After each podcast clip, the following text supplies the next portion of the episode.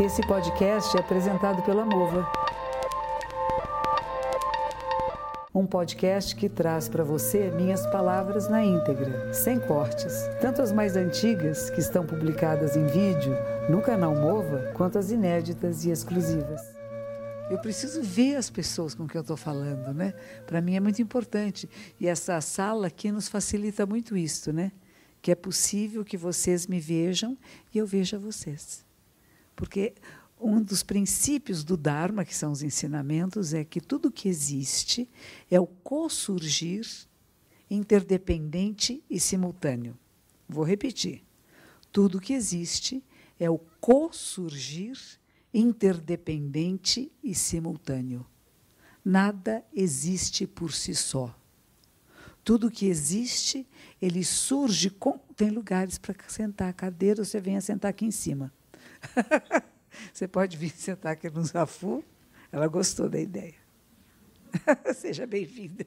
Tem lugares, tem poltronas lá também, como for mais confortável. Gratidão. Então, esse é um dos princípios da Dharma, significa a lei verdadeira.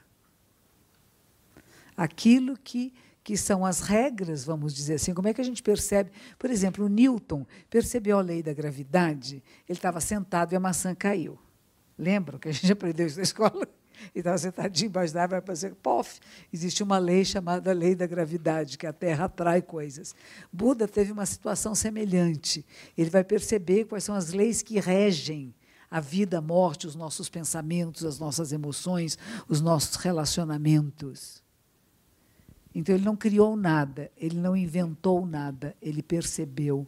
Então isso se chama o Dharma, e qualquer um de nós pode perceber. Ele não é o único que fez isto. Tanto que se fala que existem infinitos Budas, tanto quanto grãos de areia no Ganges.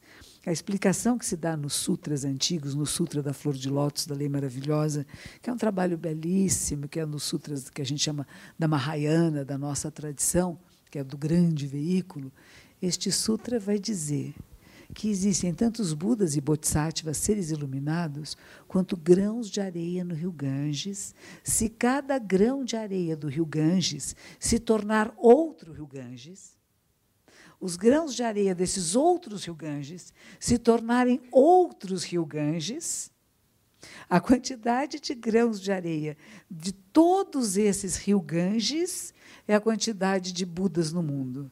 Não é bonito? Nós nunca pensamos em infinito. Para nós, infinito é um oitinho deitado, né? Até algumas coisas que, que é difícil de pensar e nós deixamos para lá. O que é interessante, esses textos da Índia antiga, eles vão nos dar exemplos de coisas que não dá para contar, mas que a gente começa contando e vai se perdendo.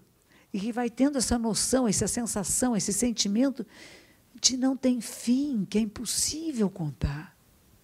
Isso é a quantidade de seres iluminados no mundo. Não é um, dois ou três. Nós temos Shakyamuni Buda, o Buda histórico, como aquele da qual os ensinamentos nós temos notícia. Que na época em que ele viveu e depois da sua morte, tinha um rei chamado Ashoka, que gostava muito do budismo e que ele tornou, então, mandou escrever em pedras os ensinamentos, e depois os discípulos se reuniram e começaram a dizer o que ele tinha dito. Mas ele não disse isso sozinho. Muitos já tinham dito isso antes. E uma das coisas que eu gosto muito dos ensinamentos de Buda é que diz assim: se você ouvir, entender, praticar e gostar, que bom. Se você ouvir, não entender, não gostar, não quiser praticar, jogue fora. Não é bom isso? Descarte, não servir para você, não tem a menor importância. Ninguém fica ofendido. É uma maneira de exprimir a verdade. Existem inúmeras. Se a gente vai subir uma montanha, existem vários caminhos que nos levam ao topo dessa montanha. São linguagens diferentes, de etnias diferentes, de povos diferentes, que vão criar linguagens que vão dizer: olha, o caminho que leva à sua percepção mais clara da realidade, e essa percepção clara da realidade nos torna mais hábeis de ser um pouco melhores, menos violentos, né? Tendo muita violência, não só no Brasil, mas no mundo. Né? Esta semana, lá em, no, no, no estado do Espírito Santo, olha que nome bonito, no Espírito Santo, né? que seria para nós a natureza perfeita, né? a sabedoria, a pureza, aquilo que transmite os ensinamentos, que faz as conexões entre o céu e a terra. Né? Está lá todo mundo em pé de guerra. Né? Uns fazendo greve, os outros alucinadinhos, né? roubando o que podem, pegando o que pode, quebrando coisas. Né? há poucos dias atrás também, eu não lembro em que estado foi, que estavam executando uma mulher, linchando uma mulher.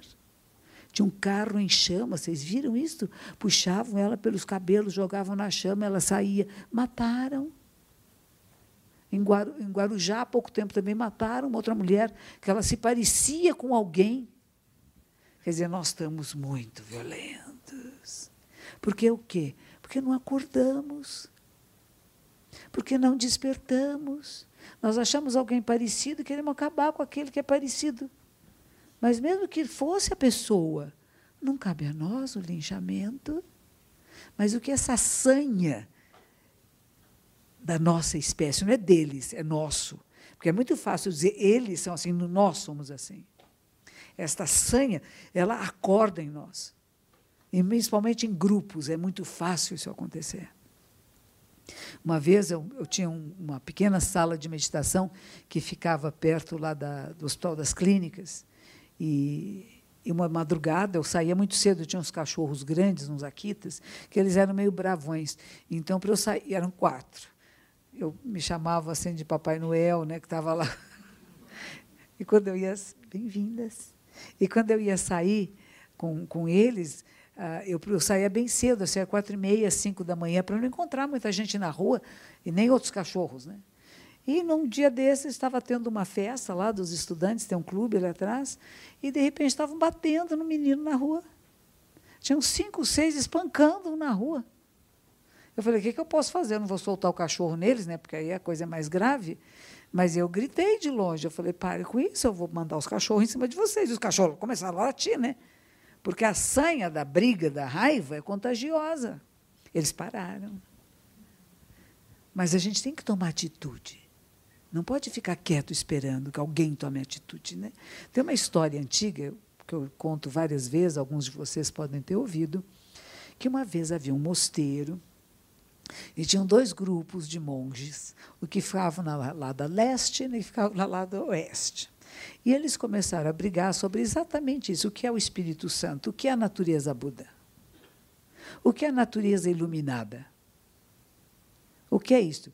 Ela, ela está em algumas pessoas, não está em outras, é só nos santos. Mas o que é mais interessante, é uma coisa que o Nietzsche também falava: cada um de nós é esse super-homem essa supermulher, a Mulher Maravilha. Não é alguém lá distante, não é um ser de outro planeta que vem aqui. Somos nós que nos tornamos esses super seres, capazes de resistir, de ter resiliência, né? Pode estar todo mundo fazendo tudo errado e a gente fala: não, eu não vou fazer. Todo mundo resolve que vai lá, quer matar alguém, você fala: não, não vá, não faça. E quem eu chamo? Como é que eu impeço isso? Como é que eu não entro nessa sanha assassina de raiva, de vingança, de destruição? Como que eu aprendo a controlar a minha mente? Aí eu vou falar para vocês da sanga, que é a comunidade, as pessoas que praticam juntas, que têm afinidades. De uma certa forma, vocês todos vieram aqui, vocês todas, porque temos afinidade. De alguma forma, somos afim de alguma coisa, né? queremos saber dos ensinamentos, queremos ter mais tranquilidade, queremos ter uma visão clara desta realidade, como é que nós respondemos às provocações do mundo. Né? Isso forma uma sanga, que quer dizer uma comunidade. Pessoas que vivem em harmonia. O que a gente está vendo dessas violências não é harmonia, é desarmonia. Mas nós podemos viver em harmonia. Aliás, a maioria da população vive em harmonia. A maioria de nós vive em harmonia. Vocês assaltaram alguém hoje? Mataram alguém essa semana? Né? Fizeram alguma coisa errada, assaltaram o banco, jogaram bombas, projetaram crimes hediondos. Eu acho que ninguém de nós que está aqui teve essa intenção. A gente matou uma barata, teve a ideia da extinção de ratos. Eu sempre penso nisto. Por que, que os nossos cientistas, tão inteligentes, né, não descobrem uma maneira que o rato deixe de passar doenças para nós? A gente só pensa em matar. Cada vez que você cria um produto que extermina o rato, primeiro que todos eles não morrem, eles ficam mais fortes. Aí você tem que arranjar um veneno mais forte ainda. E o veneno vai envenenando tudo à sua volta. De vez em quando, aqui na praça, agora pararam, ainda bem. Antigamente, a prefeitura ficava muito empenhada em acabar com os ratos da praça, que tem, temos uma população muito grande que coabita conosco aqui. E aí põe o veneno lá embaixo, né? no, no, no piscinão. E aí saía aqueles coitadinhos daqueles ratos embriagados, né? envenenados, iam para onde? Para os quintais das casas, e os cachorros todos morriam. Os cachorros, os gatos da vizinhança morriam todos, porque os, os animais envenenados os, eram fáceis presas para cachorros e gatos, que ao mordê-los pegavam o veneno e morriam. Então você está infectando o planeta na hora que está pondo veneno, não é? Então, como é que a gente pode, em vez de pôr veneno, pensar como é que eu recupero uma capacidade? Deve existir, se nós conseguimos ir para outros planetas, se fazemos descobertas tão incríveis, a cura da ebola, de câncer, de tantas doenças, né? nós temos uma capacidade. E achei tão bonito, há pouco tempo atrás, eu não sei se ainda continua, aquele grupo de pessoas que vai trabalhar com tecnologia, teve um grande evento de tecnologia. Né? E as questões que se propõem é como é que vamos pensar juntos coisas boas para o mundo? Como é que vamos criar jogos que a nossa inteligência vai produzir respostas e soluções para as doenças, para as crises, para os ratos, para as baratas, para essas violências todas? Mas se eu estimular muito em mim a banalidade da violência, eu já não me importo mais, porque é o que todo mundo faz. E como é difícil não fazer o que todo mundo faz. Como é difícil você, no meio que estão todos fazendo uma coisa, você dizer, não, isso nós, eu não concordo. Então se fala também no budismo que a sanga de Buda é como a carpa que vai contra a correnteza. Está todo mundo roubando, eu não vou roubar. Está todo mundo saqueando as lojas, eu não vou saquear. Percebe? Não é fácil principalmente se você mora numa comunidade carente, se você não tem meios de comprar aquilo que estão nas lojas. E, ou, e, há essa oportunidade, e você tem um rancor muito grande de um sistema que não permitiu a você, seus pais, seus avós, a terem acesso a determinados bens. Então, tudo isso está misturado nessa história que está acontecendo, e que não é só no Brasil. Esses, esses refugiados né, que estão vindo, da, da África para a Europa, né? Lembrando que nós todos fomos refugiados da África para a Europa há oito mil anos atrás. E todos fomos refugiados que viemos da Europa para as Américas. Não é interessante isto? Tem poucos aborígenes aqui, né? Indígenas aqui, né? Nós todos somos misturados de povos que vieram de outros locais e que faz essa miscigenação.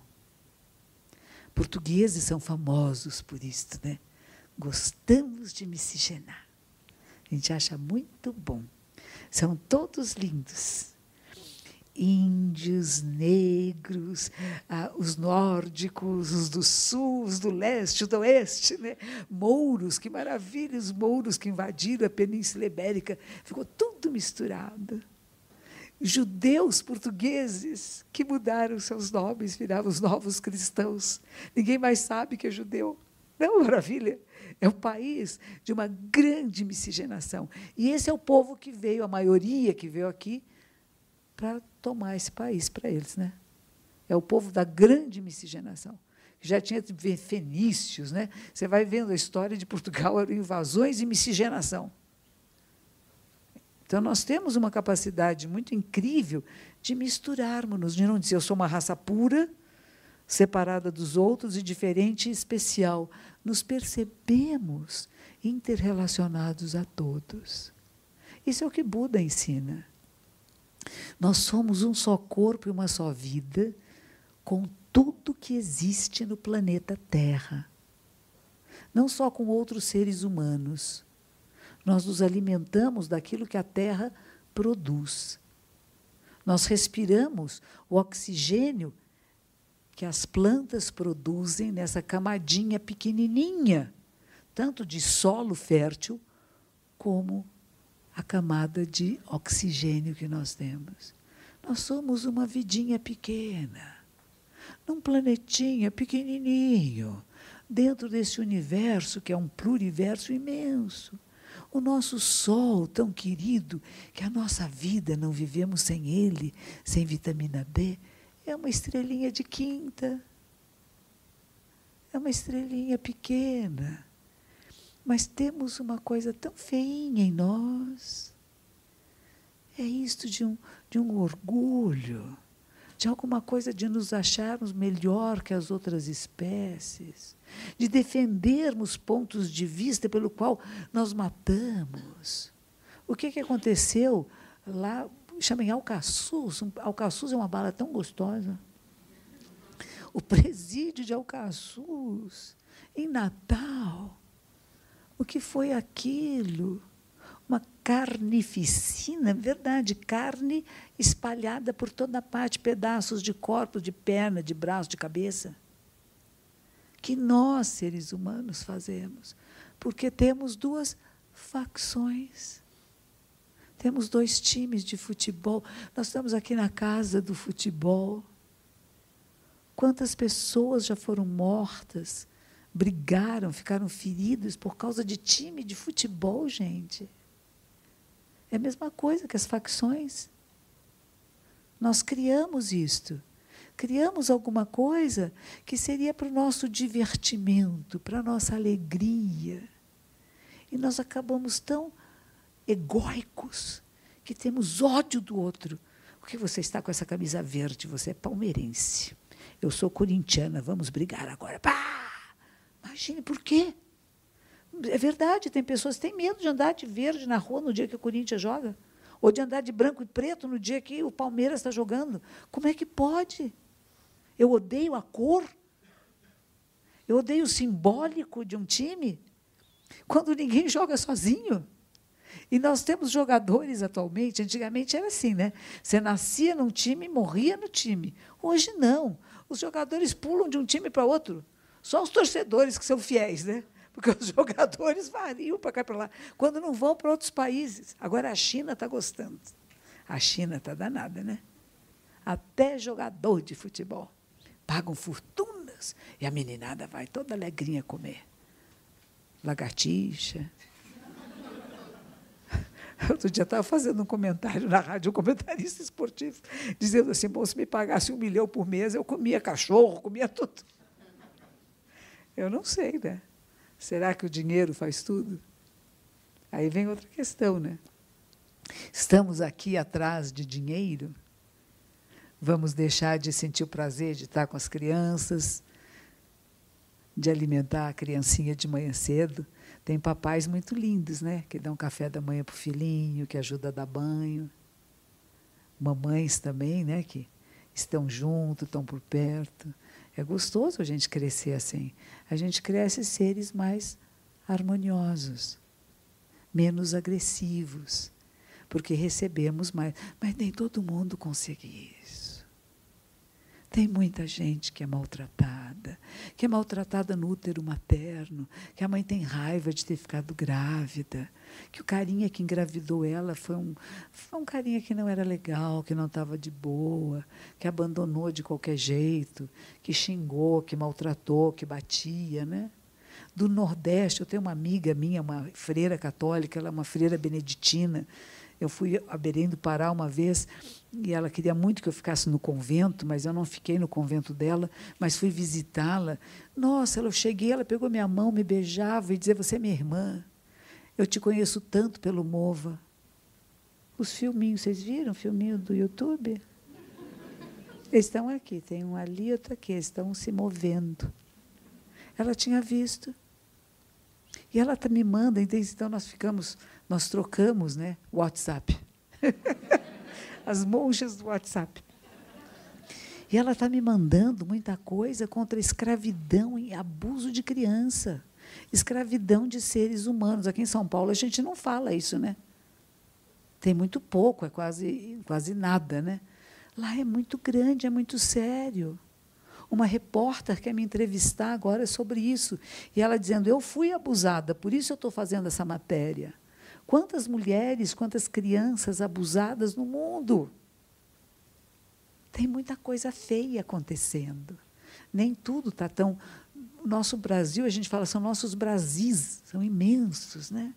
E a gente nem sabe tudo o que está acontecendo.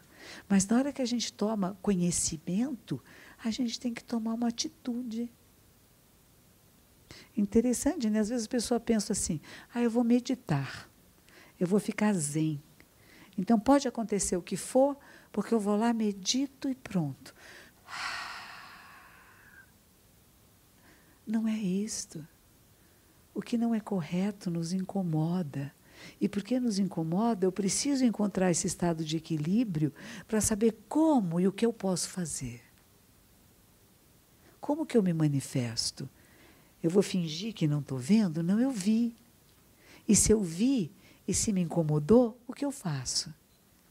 Claro que, que eu não vou lá salvar as crianças, que são muitas, e as mulheres, que são tantas, mas a gente divulga, a gente torna visível, porque aqueles que podem fazer alguma coisa, que façam.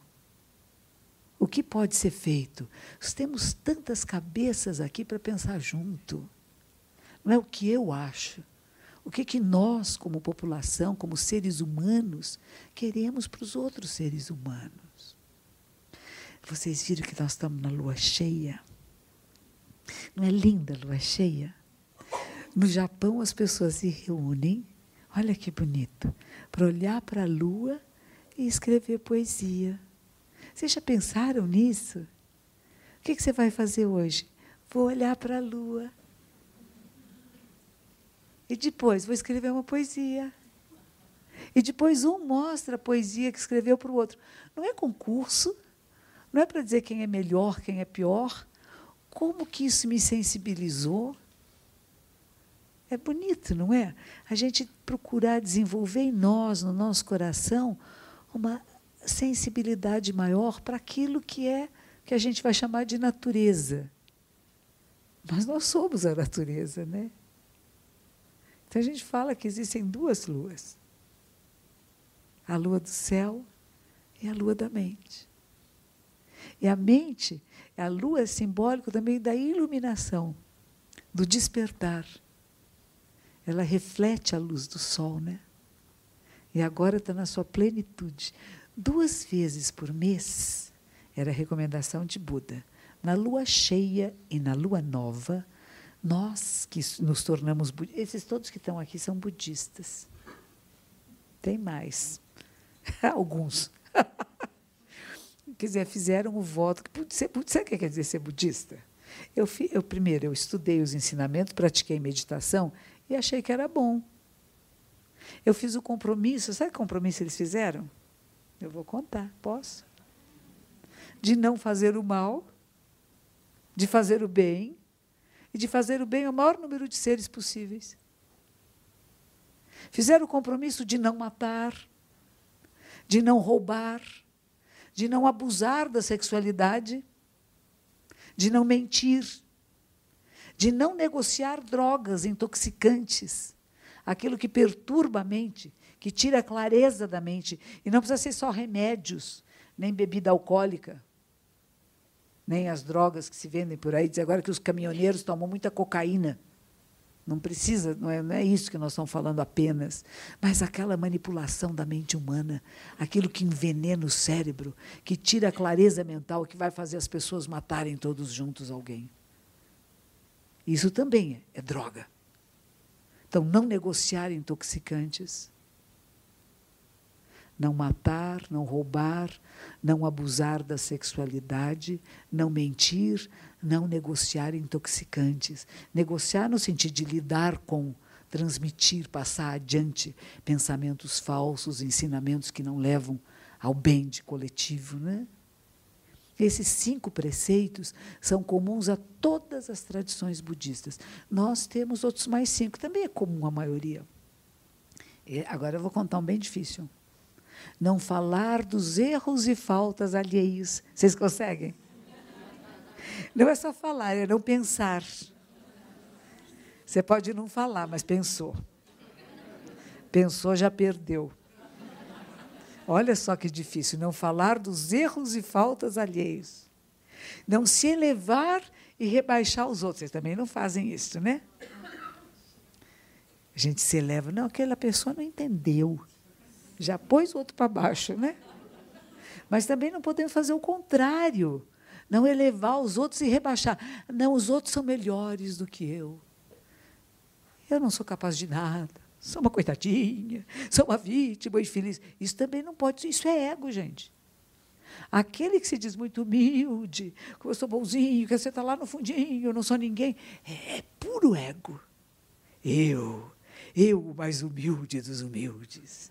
Eu, o mais simples dos simples. Né? Percebe como é? É danado isto. O que o Freud vai chamar de ego, claro, na época de Buda não tinha essa expressão. Né? No Japão a gente fala o agamama. O aga, o aga é o eu, o a, o a. Mama. Eu e eu. Sou sempre eu. O centro do mundo sou eu, todo mundo está pensando eu, eu, eu. Né? É preciso tomar cuidado com isso. Então, este é outro, né? não se elevar e rebaixar os outros, não se rebaixar e elevar os outros, e nem se igualar. Olha que coisa difícil, porque não somos iguais. Eu não sou igual a ele, nem ele é igual a mim. Ele é meu semelhante. Para começar, ele é menino. Eu sou menina, já não somos iguais. Segundo, ele tem barbinha, eu não tenho essa barba grossa, vermelhinha que ele tem. Ele usa óculos, eu não uso. Nós podemos ver inúmeras diferenças entre nós. Então, não somos iguais, somos semelhantes. Reconheço a alegria, a tristeza dele, o bem-estar, o mal-estar, e ele reconhece o meu, porque somos semelhantes. Mas não somos iguais. Mas se eu estiver pensando só em mim, eu nem vejo ela como ela é. Eu vou projetar sobre ela alguma coisa que sou eu. Mas imagine que você pode fazer que isso que nós chamamos, que Freud chamava ego, que nós vamos chamar do euzinho pequenininho, a gente pode dar para ele uma função. Na meditação, a gente manda ele contar de uma a dez. Ele fica ocupadinho. Dá uma atividade, porque ele quer tomar conta de tudo. Ele acha que ele é o chefão, que ele manda, que ele toma conta, que ele controla. É o grande controlador, né? Quer controlar tudo, quer controlar o tempo, as pessoas, os relacionamentos, quero controlar o que a monja está falando, eu quero controlar tudo. De repente você abre mão. A gente vai falar de desapego, né? Abre mão, passa adiante. Mas o desapego não significa que eu vou pegar esse microfone e vou dizer, pega, pega para você, você fala então. Porque não vai ser adequado nesta circunstância. E o que eu falo de apego, eu gosto muito dessa analogia. Imagine que eu passei um pouco de cola na minha mão. Esta noite e nesta sala, este microfone é importante para mim. Para que vocês todos possam me ouvir, e afinal é para isso que vieram, eu preciso dele. Imagine que eu me apeguei ao microfone. Então, eu vou passar uma colinha aqui na minha mão e ficou grudadinho.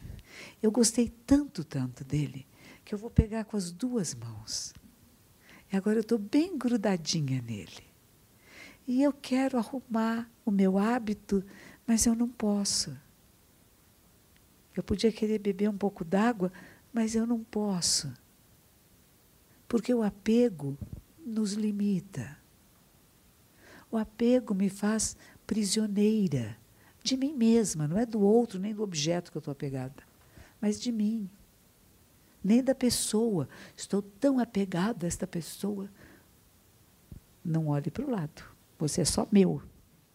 Você olhou para alguém hoje? Você falou com alguém hoje? Não temos isso de ciúmes, de querer controlar. Quando o amor é uma coisa livre. Eu olho junto com você. Eu estou ao seu lado. Eu vejo o que você está vendo. E se não vejo como você está vendo, me diga o que você está vendo, para eu poder apreciar com você. Eu tenho um aluno no, no Rio de Janeiro que é especializado em passarinhos. Ele, quando faz meditação, ele sabe distinguir qual é o passarinho que está cantando. É uma coisa linda, eu não sei. Eu sei mais ou menos, né? a gente está familiarizado com alguns. Mas reconhece cada um. Então, se, quando eu estou com ele, eu peço que ele me diga. E me conte um pouco a história desse passarinho, que eu não sei. Eu tenho outro que é um arquiteto paisagista. Nós fizemos uma caminhada pela Cantareira uma vez, e ele começou. Sabe aquela florzinha que chama Maria Sem Vergonha? Que a gente chama? Ela é uma flor exótica. Vocês sabiam que ela é exótica? Exótica significa uma flor que não é nascida no Brasil. Ela veio da África. A gente acha que uma flor exótica é uma flor toda diferente. Não, é bem comum. Os exóticos não são muito diferentes, eles são comunzinhos. Mas a gente vai aprendendo, né? Com pessoas que se especializaram em coisas diferentes e que nos mostram a realidade com uma abrangência, vai aumentando a nossa visão e não diminuindo. Percebe isso? As nossas brigas e os nossos conflitos é pela impossibilidade de ouvir o outro.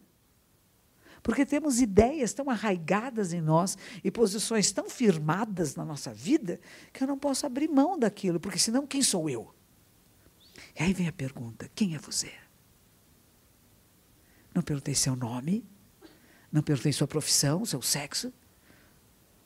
Eu pergunto: quem é você? Sim, somos todos seres humanos. Qual a essência do ser? Do seu ser? E essa é a pergunta principal. Quem me pergunta o que é Buda? O que é um ser iluminado? O que significa isso? O que significa sabedoria? Uma sabedoria que não se aprende na faculdade, na escola, mas que nós podemos acessar, porque é a nossa condição, é a nossa capacidade, é nosso direito e dever de nascença temos o direito e o dever de despertar, de não viver zumbi, de não viver sonâmbulo, sem perceber o que é a realidade, sem apreciar cada momento da vida, porque está passando, é passageiro.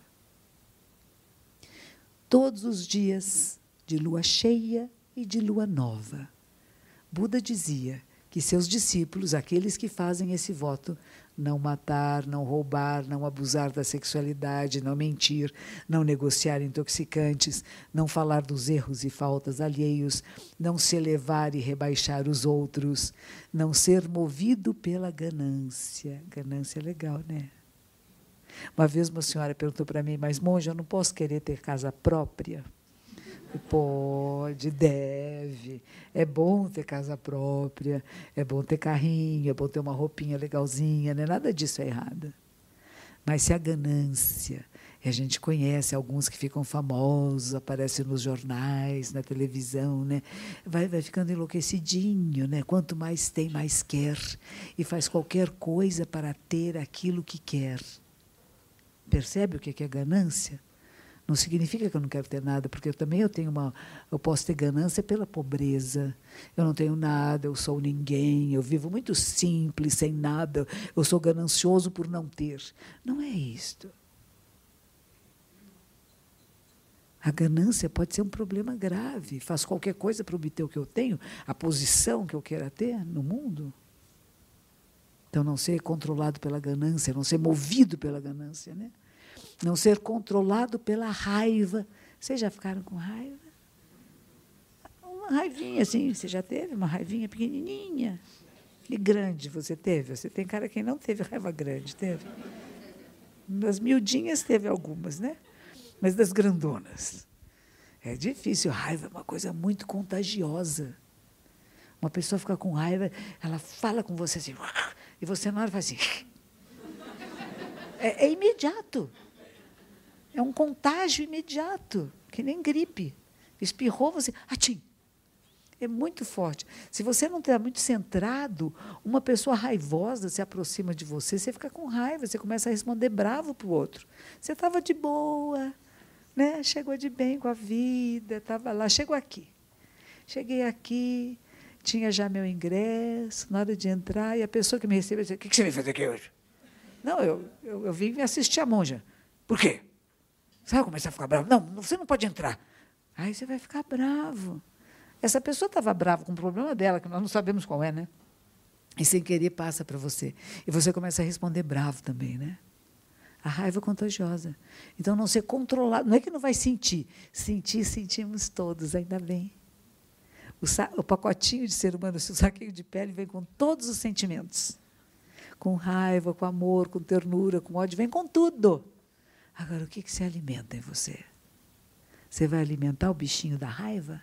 Você vai tornar ele forte, poderoso, que onde você vai vai ser reconhecida como a raivosa chegou.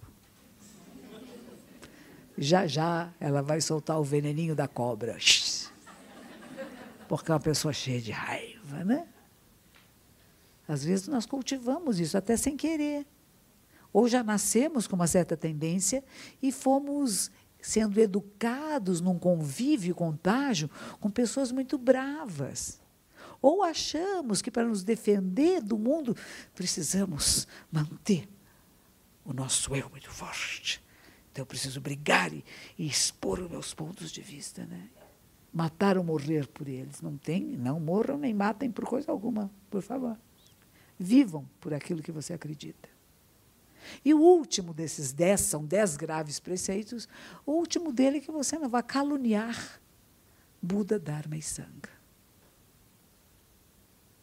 falar mal do Buda, o ser iluminado, que historicamente é Shakyamuni Buda, mas a gente diz que tudo que existe é a natureza Buda manifesta. Da menor partícula ao maior macrocosmos. Tudo é a natureza Buda manifesta. Cada um de nós, cada pedacinho do seu fio de cabelo, para quem não tem também, da carequinha. É a natureza Buda manifesta. Dharma são os ensinamentos, a lei verdadeira, a lei da verdade, a realidade. Vou falar mal da realidade? E Sangha é a comunidade, as pessoas que convivem num princípio ético. Eu vou dizer, eles não prestam. E não quer dizer que somos perfeitos, né? Não quer dizer que as pessoas que estão aqui, que fizeram esse voto, são capazes de manter todos os dias tudo direitinho. A gente falha, vocês sabiam? Erra, escorrega, pisa na bola, se arrepende. Vocês se arrependeram alguma vez? Sabem o que é o arrependimento? Metanoia. Não é arrepender, é desculpe. Ah, desculpe. Isso não serve. Dá dois minutos, tá, dou nele de novo. Ah, desculpe. Não. Metanoia, arrependimento, é alguma coisa que a gente faz muito íntimo, muito lá de dentro. Primeiro, de me perceber responsável pelos meus pensamentos, pelas minhas falas, pelas minhas atitudes, meus gestos. Não é o outro, eu sou responsável. Eu respondi assim. Ah, porque minha mãe. Não tem importância o que sua mãe fez, o que seu pai fez. É você que faz agora. É você que escolhe. Você está fazendo escolhas. Marralzinho, pequenininho aí, o Superman, ele faz escolhas. Desse tamanho. Ele escolheu o super-homem agora, nós não escolhemos para ele. Mas ele viu. Foi apresentado vários personagens. E desses personagens ele escolheu um. Qual é o que você escolhe para você? E o que a gente escolheu num dia muda para o outro. Nós mudamos, não somos sempre os mesmos. Mas tomamos responsabilidade pelos nossos pensamentos, pelas nossas falas e nossos gestos. E se achamos que não são bons, nós vamos fazer um esforço de transformar a mim. Porque aquele gesto feito foi feito. Não tem apagador de karma. Isso a gente chama karma, né? Não tem apagador. Eu queria tanto apagar aquele karma. Eu queria apagar alguma coisa. Olha, eu, quando eu cheguei aqui, tirei meu chinelinho deixei aqui. Eu não queria, eu quero apagar aquilo. Eu quero ter deixado o chinelo do outro lado. É impossível. Uma coisa, uma vez feita, é feita. Uma palavra jogada no mundo, ela está jogada no mundo. Um pensamento pensado está no mundo. Você não pega ele de volta. Por isso a gente tem que ter atenção como fala, como pensa, como se move no mundo, como você toca objetos. Pode ser pano de chão. Você trata esse pano de chão com respeito devido a um pano de chão? Não pode torcer demais, não pode deixar molhado demais. Depois que lavou, você esticou ele direitinho, mesmo que esteja encardidinho. Ele ajuda muito, ele é importante.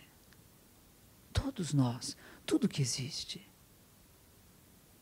Então, a gente, de 15 em 15 dias, e hoje é lua cheia, a gente faz esse poema do arrependimento. Eu vou contar primeiro para vocês e depois, quem quiser, vai fazer junto, tá bom? A gente tem que fazer três vezes. Assim, todo karma. O que é karma? Vocês sabem? A palavra karma quer dizer ação. Ação que deixa resíduos, que é repetitiva. Eu franzo a testa, né? Eu tenho marcas na minha testa, rugas, né? Que se chama, né? Tenho no, na face, nos olhos. Agora eu já tenho uma porção aqui também. Ela é bem legal. Quando a gente vê de perto, vocês estão vendo de longe, vocês não sabem. Eu tenho uma porção de ruguinhas aqui. Da maneira que eu, que eu movo o meu rosto, né? Que a musculatura do meu corpo se move, né? Vão ficando marcas. E como são repetitivas, as marcas ficam cada vez mais fundas. Eu já não preciso nem pensar que a sobrancelha mexe sozinha, né? Se eu quiser parar isso, eu vou precisar de um grande esforço. Um esforço de atenção, de mindfulness, que está tão na moda no mundo agora, né? Mindfulness é atenção. Plena atenção, estou completamente presente no que estou fazendo. Não quero levantar a sobrancelha, vou passar a palestra toda dessa noite prestando atenção na minha sobrancelha. Não levanta a sobrancelha, monja. Posso fazer um botox, posso pôr um esparadrapo aqui que me ajude, mas temos meios expedientes se nós queremos mudar alguma atitude que seja fisiológica e emocional, psicológica também, gente. Às vezes a gente precisa de ajuda de alguém. Que seja um terapeuta, que seja um amigo, que seja um monge, que seja uma prática espiritual. Cada um de nós vai precisar, às vezes, de um apoio por um determinado período de tempo para que essa transformação aconteça. Né? Então existe a coisa chamada karma. O karma é neutro, ele pode ser neutro, nem positivo nem negativo. Tem karma benéfico, tem karma maléfico, tem karma mais ou menos, que é um pouquinho de cada um. Tem karma coletivo, nós estamos todos aqui por um karma coletivo, pode ter karma individual. Tem karma familiar, tem karma de grupos, né? Então tudo isso são causas e condições, né? Que são comuns e são individuais, né, ao mesmo tempo. Então, todo karma prejudicial, alguma vez cometido por mim, não é pelo meu pai, meu tio, é por mim. Karma, quer dizer, ação repetitiva que não foi benéfica, prejudicial uma vez cometida, devido à minha agora os três venenos humanos: ganância, raiva e ignorância. Ganância é isso, quero, quero, quero, quero. Raiva já falamos, né? Fica bravo, né?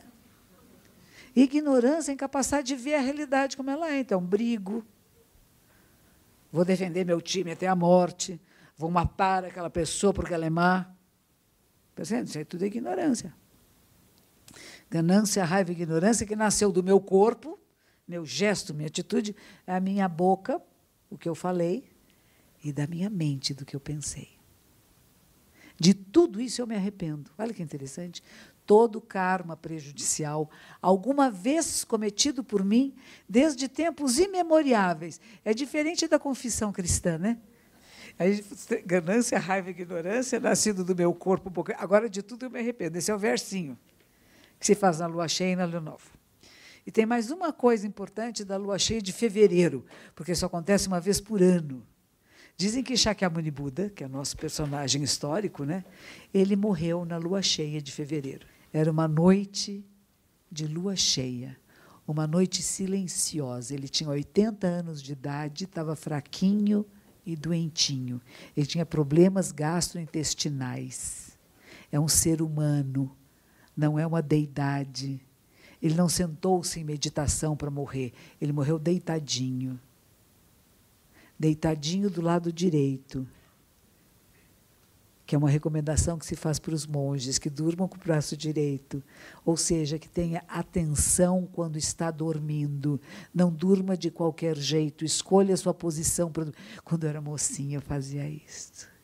Eu ia ao cabeleireiro, e aí ele me arrumava o cabelo, passava laque, nem sei se ainda existe essas coisas, para uma coisa chamada bobs. E aí depois passava lá. Aí eu, eu voltava do cabeleireiro, eu não queria que desmanchasse o penteado. Eu passava a noite inteira dormindo com plena atenção. Eu punha uma coisinha durinha aqui embaixo, assim, japoneses têm uns travesseiros duros, sabe? um travesseiro de pedra, de cerâmica, porque no, no verão é muito quente, a cerâmica friazinha, e é para pôr aqui no pescoço mesmo, então a cabeça fica bem levantada. Olha que loucura, pela vaidade. O cabelinho não podia desmanchar. Agora, Buda recomenda aos monges que tenham, não percam completamente a consciência, mesmo dormindo, que saibam como o seu corpo está. E essa, quando ele vai morrer, ele se deita assim com a cabeça virada para o norte japoneses também têm discriminação, preconceito contra isso. É superstição, na verdade, né? Deitar com a cabeça para o norte, pode ser que você vá morrer logo. Então, ninguém quer deitar com a cabeça para o norte. E aos monges é recomendado: durmam com a cabeça para o norte. Quer dizer, acabe com a superstição. E se for para morrer logo, morra bem. Né? A hora de morrer, hora de morrer, muito bem, não precisa se preocupar. É a hora da morte, é a hora da morte. A hora da vida, é a hora da vida. A vida é um período em si mesma, a morte é um período em si mesma. A, a vida tem começo, meio e fim, a morte tem começo, meio e fim. A lenha, não, a, a cinza não volta a ser lenha. A brasa não volta a ser lenha. Ai, que delícia. Esse é o que Buda ensinava. Vocês podem não gostar, mas ele falou isso. Eu gostei. Então, quem gosta vai estudar e vai querer entender o que, que ele estava falando, né? Quem não gosta. Então, ele está com 80 anos de idade, está velhinho, está doentinho, tem problemas gastrointestinais. Ah, fazem três meses que ele já sabe que o finzinho está chegando. E eu espero que cada um de nós, e eu espero que a mim me digam, se eu não tiver percebido ainda, quando estiver chegando a hora da minha morte, que venham dizer para mim, monja, a senhora está morrendo, tá? Não vai entrar minha doutora na sala, a senhora vai ficar bem. Não vai, não, já está morrendo, se prepare. Eu quero estar tá preparadinha. Está chegando a hora. Meu pai morreu com 96 anos, e quando a irmã mais velha dele morreu, que foi uma das últimas a morrer, porque ele enterrou todos os irmãos, e ele dizia assim, e ela morreu dormindo. Então, no enterro dela, ela falou assim: Mas que bom morrer dormindo. Ele falou assim: Eu não, eu quero estar acordado. É a grande aventura da minha velhice. O que é a morte? Eu quero ver como é que é isso. e ele estava bem acordadinho mesmo. Quando... Com olhão assim. Cada um escolhe também a sua morte. Aí, olha lá, será? Mas, enfim. O Buda estava lá deitadinho, ele estava passando mal, e a Nanda, que era o atendente pessoal dele, que era primo dele, que a vida inteira adorou esse monge, ficava sempre pertinho dele, a Nanda começa a chorar. Aí a Buda vai dizer o seu último sermão, que é uma joia. Ele diz assim: não se lastime tudo que começa inevitavelmente termina. Não é o meu corpo que vocês amam, é o ensinamento, é o Dharma. É a capacidade de fazer com que vocês acordem. Ontem encontrei uma mocinha que ela me viu, começou a chorar. Ontem não, foi de manhã, eu fui na Liberdade. Estava numa loja de coisas budistas lá na Liberdade, olhou para mim, Moja, você, Moja, você, Moja, você me ajudou tanto, eu gosto tanto de você, você não sabe como modificou minha vida. Ela chorava. E eu falei, eu, eu sou só uma discípula de Buda. Não sou eu que. O que eu falo eu não estou criando, não estou inventando, são ensinamentos muito, muito antigos, que eu encontrei afinidade, que eu, eu traduzo na linguagem da nossa época. Mas eu não estou inventando nada disto. É uma tradição muito, muito antiga. E aí então ele fala para Nanda: não se lastime, não se lamentem. Faça do Dharma, ó, e da lei verdadeira, dos ensinamentos, o seu mestre. E assim eu vivo para sempre. Então nós dizemos que a vida de Buda é eterna, porque está sendo passada de geração a geração para os seus discípulos, para os seus sucessores, né? E ele dizia para eles: não vão sozinhos. Sozinho a gente é frágil. Né? A gente pode ser contagiado pela raiva, pela braveza do outro, pela generalização da violência, a gente pode se tornar violento também. E às vezes nem percebe a violência na palavra, no olhar, na atitude. E de repente a gente poder resgatar em nós esse ser iluminado essa, essa capacidade de ver a realidade como ela é e poder atuar de forma definitiva para que haja transformações que beneficiem o maior número de seres. Ele morreu, deixou um grande ensinamento, dizendo: mantenham os preceitos, façam dos preceitos, essa vida ética, o seu mestre. Aí ele diz uma outra coisa interessante: a paciência. É dizer assim, a pessoa que tem a capacidade da paciência é mais importante que de manter todos os preceitos. Ser capaz de esperar, de resiliência. Eu não desisto dos meus propósitos, mas eu vou construir para chegar lá. Se agora ainda não está acontecendo, eu não vou desistir. Eu continuo, eu insisto, eu não desisto. Afinal, nós existimos aqui porque teve um espermatozoide que não desistiu. Lembre-se disso. E aí nós estamos aqui, ó. É isso a nossa vida, a nossa vida humana. Retornar essa simplicidade do olhar desse montinho de ossos que estão aqui tão bem alinhados. Quem, quem foi esse arquiteto, né? Quem, quem fez essa mágica? De um ser humano que é tão bem alinhadinho, com esses ossos tão bonitinhos, com esses tendões, esses músculos, esses tubinhos correndo, todos esses líquidozinhos em nós, é tão bonitinho, né? E a gente poder cuidar com respeito e com dignidade deste saquinho de peles que está conectado a tudo que existe e poder colocar no mundo coisas boas. E como hoje é a noite da lua cheia, eu vou terminar fazendo o arrependimento. Se vocês quiserem, repitam depois de mim. Eu só vou fazer uma vez. Depois, se vocês quiserem, vocês façam lá fora, olhando para a lua, que é muito lindo. Colocamos as mãos palma com palma, ajeitamos nossa postura na cadeira, alinhamos a coluna vertebral, a cervical, pés em paralelo no chão, tomamos uma respiração mais funda pelas narinas Expiramos devagar pela boca.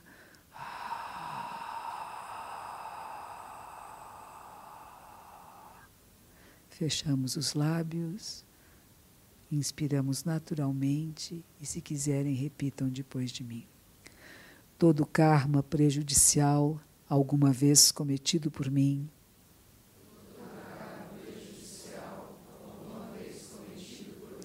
Desde tempos imemoriáveis